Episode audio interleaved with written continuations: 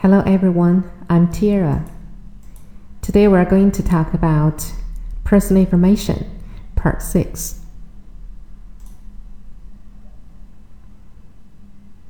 好，那我们到现在为止呢，我们接触到了两个 great man，right？那么一个是 Sam Smith，格莱美的大赢家，一个是 Jack Ma，马云。那我们这一期呢，做一个简短的回顾。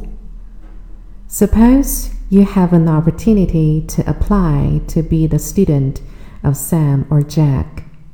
You are going to compare Sam with Jack and decide which one you admire more. Whichever you are going to choose to be your teacher, he will be available to give you some advice in his own field. They will help you to complete your first work within a month. Sam helps you to, to write an easy song, while Jack helps you to open a store online. 好，我们来看这五个词：apply、compare、admire、available、complete。好，我们一个一个来看。The first one, apply，动词。 那么它的过去时、过去分词是什么呢？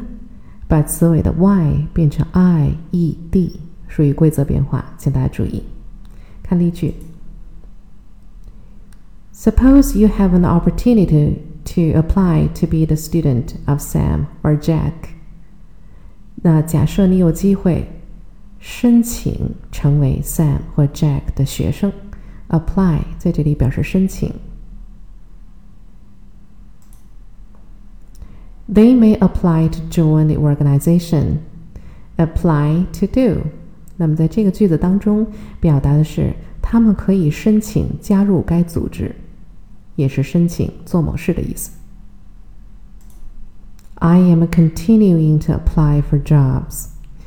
我在继续找工作。Apply for 还是表示申请。His project is concerned with applying the technology to practical business problems。这里还是申请吗？请大家根据句子猜一猜这个词组的意思。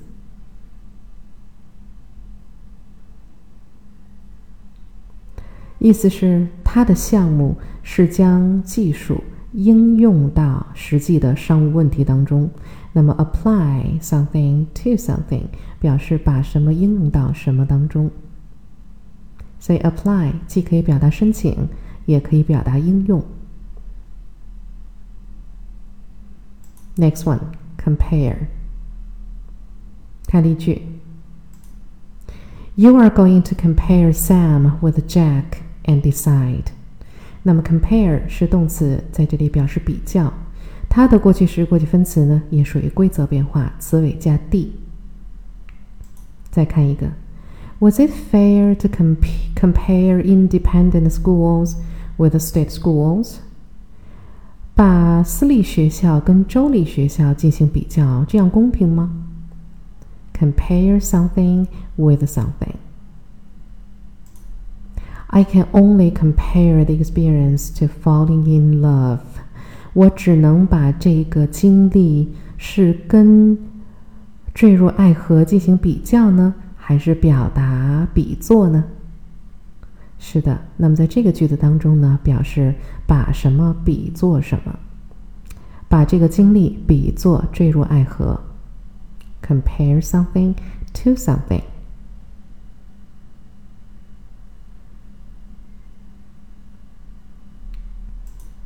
Okay, next one. She was a storyteller beyond compare. 这也是一个常用的词组，那表达的是她是一个无与伦比的讲故事高手。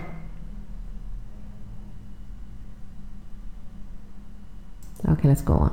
Admire 动词，过去式、过去分词是规则变化，请在词尾加 d 就可以了。我们看例句：You are going to compare Sam with Jack and decide which one you admire more。呃，表达的是你把他们两个比较一下，看一看你更钦佩哪一个。 admire 表示钦佩，在这个句子当中。We admire her dedication to the cause of humanity。那么这里呢，admire 也表示钦佩、敬佩。 我们对他对于人类事业的贡献表示钦佩。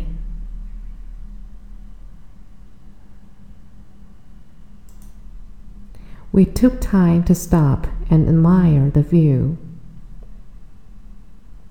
在这里呢，就不是敬佩、钦佩的意思了。Admire the view，是的，意思是我们特意停下来去欣赏风景。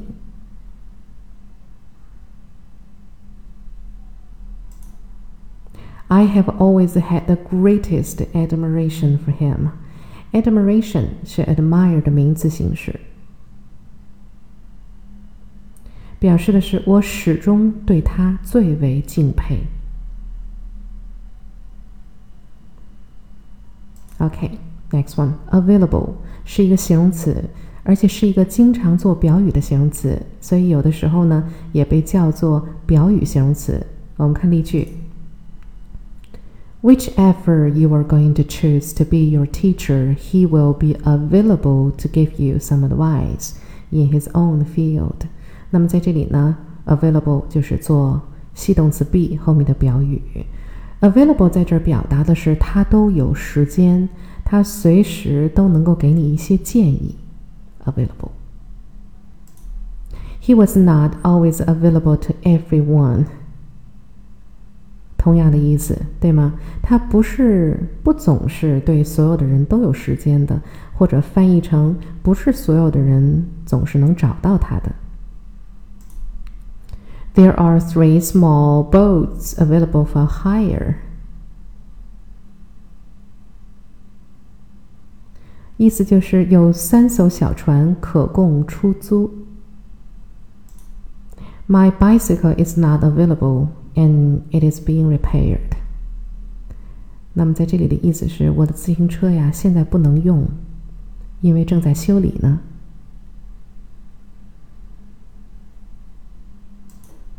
Next one, complete 动词，有的时候也是形容词。那么动词的时候，过去式、过去分词是规则变化，请在词尾直接加 d。看例句 ：They will help you to complete your first work within a month. Complete 在这里表示完成，他们会帮助你完成你的第一个作品。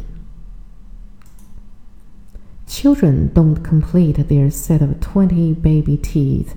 Until they are two to three years old，那么小孩子呢，直到两三岁的时候才能够长齐二十颗牙齿。其实也是完成的意思。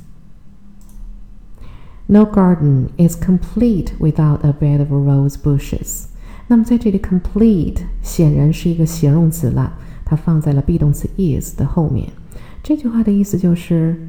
没有玫瑰花圃的花园是不完整的。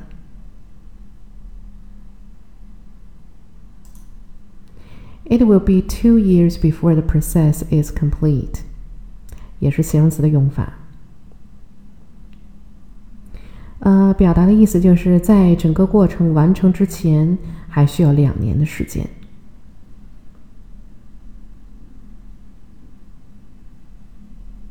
OK，it is time to test yourself. 能记得住刚才那五个词的意思吗？好，我们来试一试，请大家连线。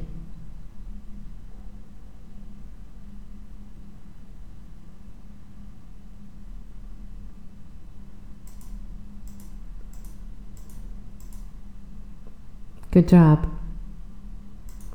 Now, your choice. Suppose you have decided to be the student of Jack or Sam, you are going to explain why you would like to be with the five words above. Please write five sentences or so. 那么假设呢，你已经决定了是选择 Jack 还是选择 Sam 做你的老师， 那么请你呢用以上我们学过的这五个词呢解释一下为什么你选择你的老师。大概写五个句子左右就够了。大家可以先暂停，那么之后呢，就可以看老师给的 sample。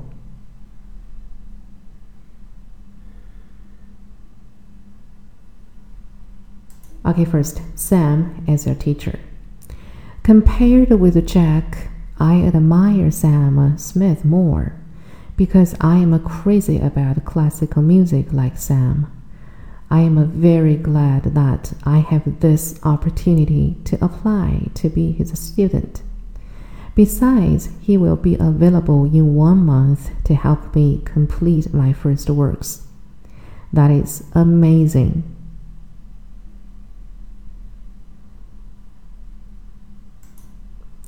Jack as your teacher.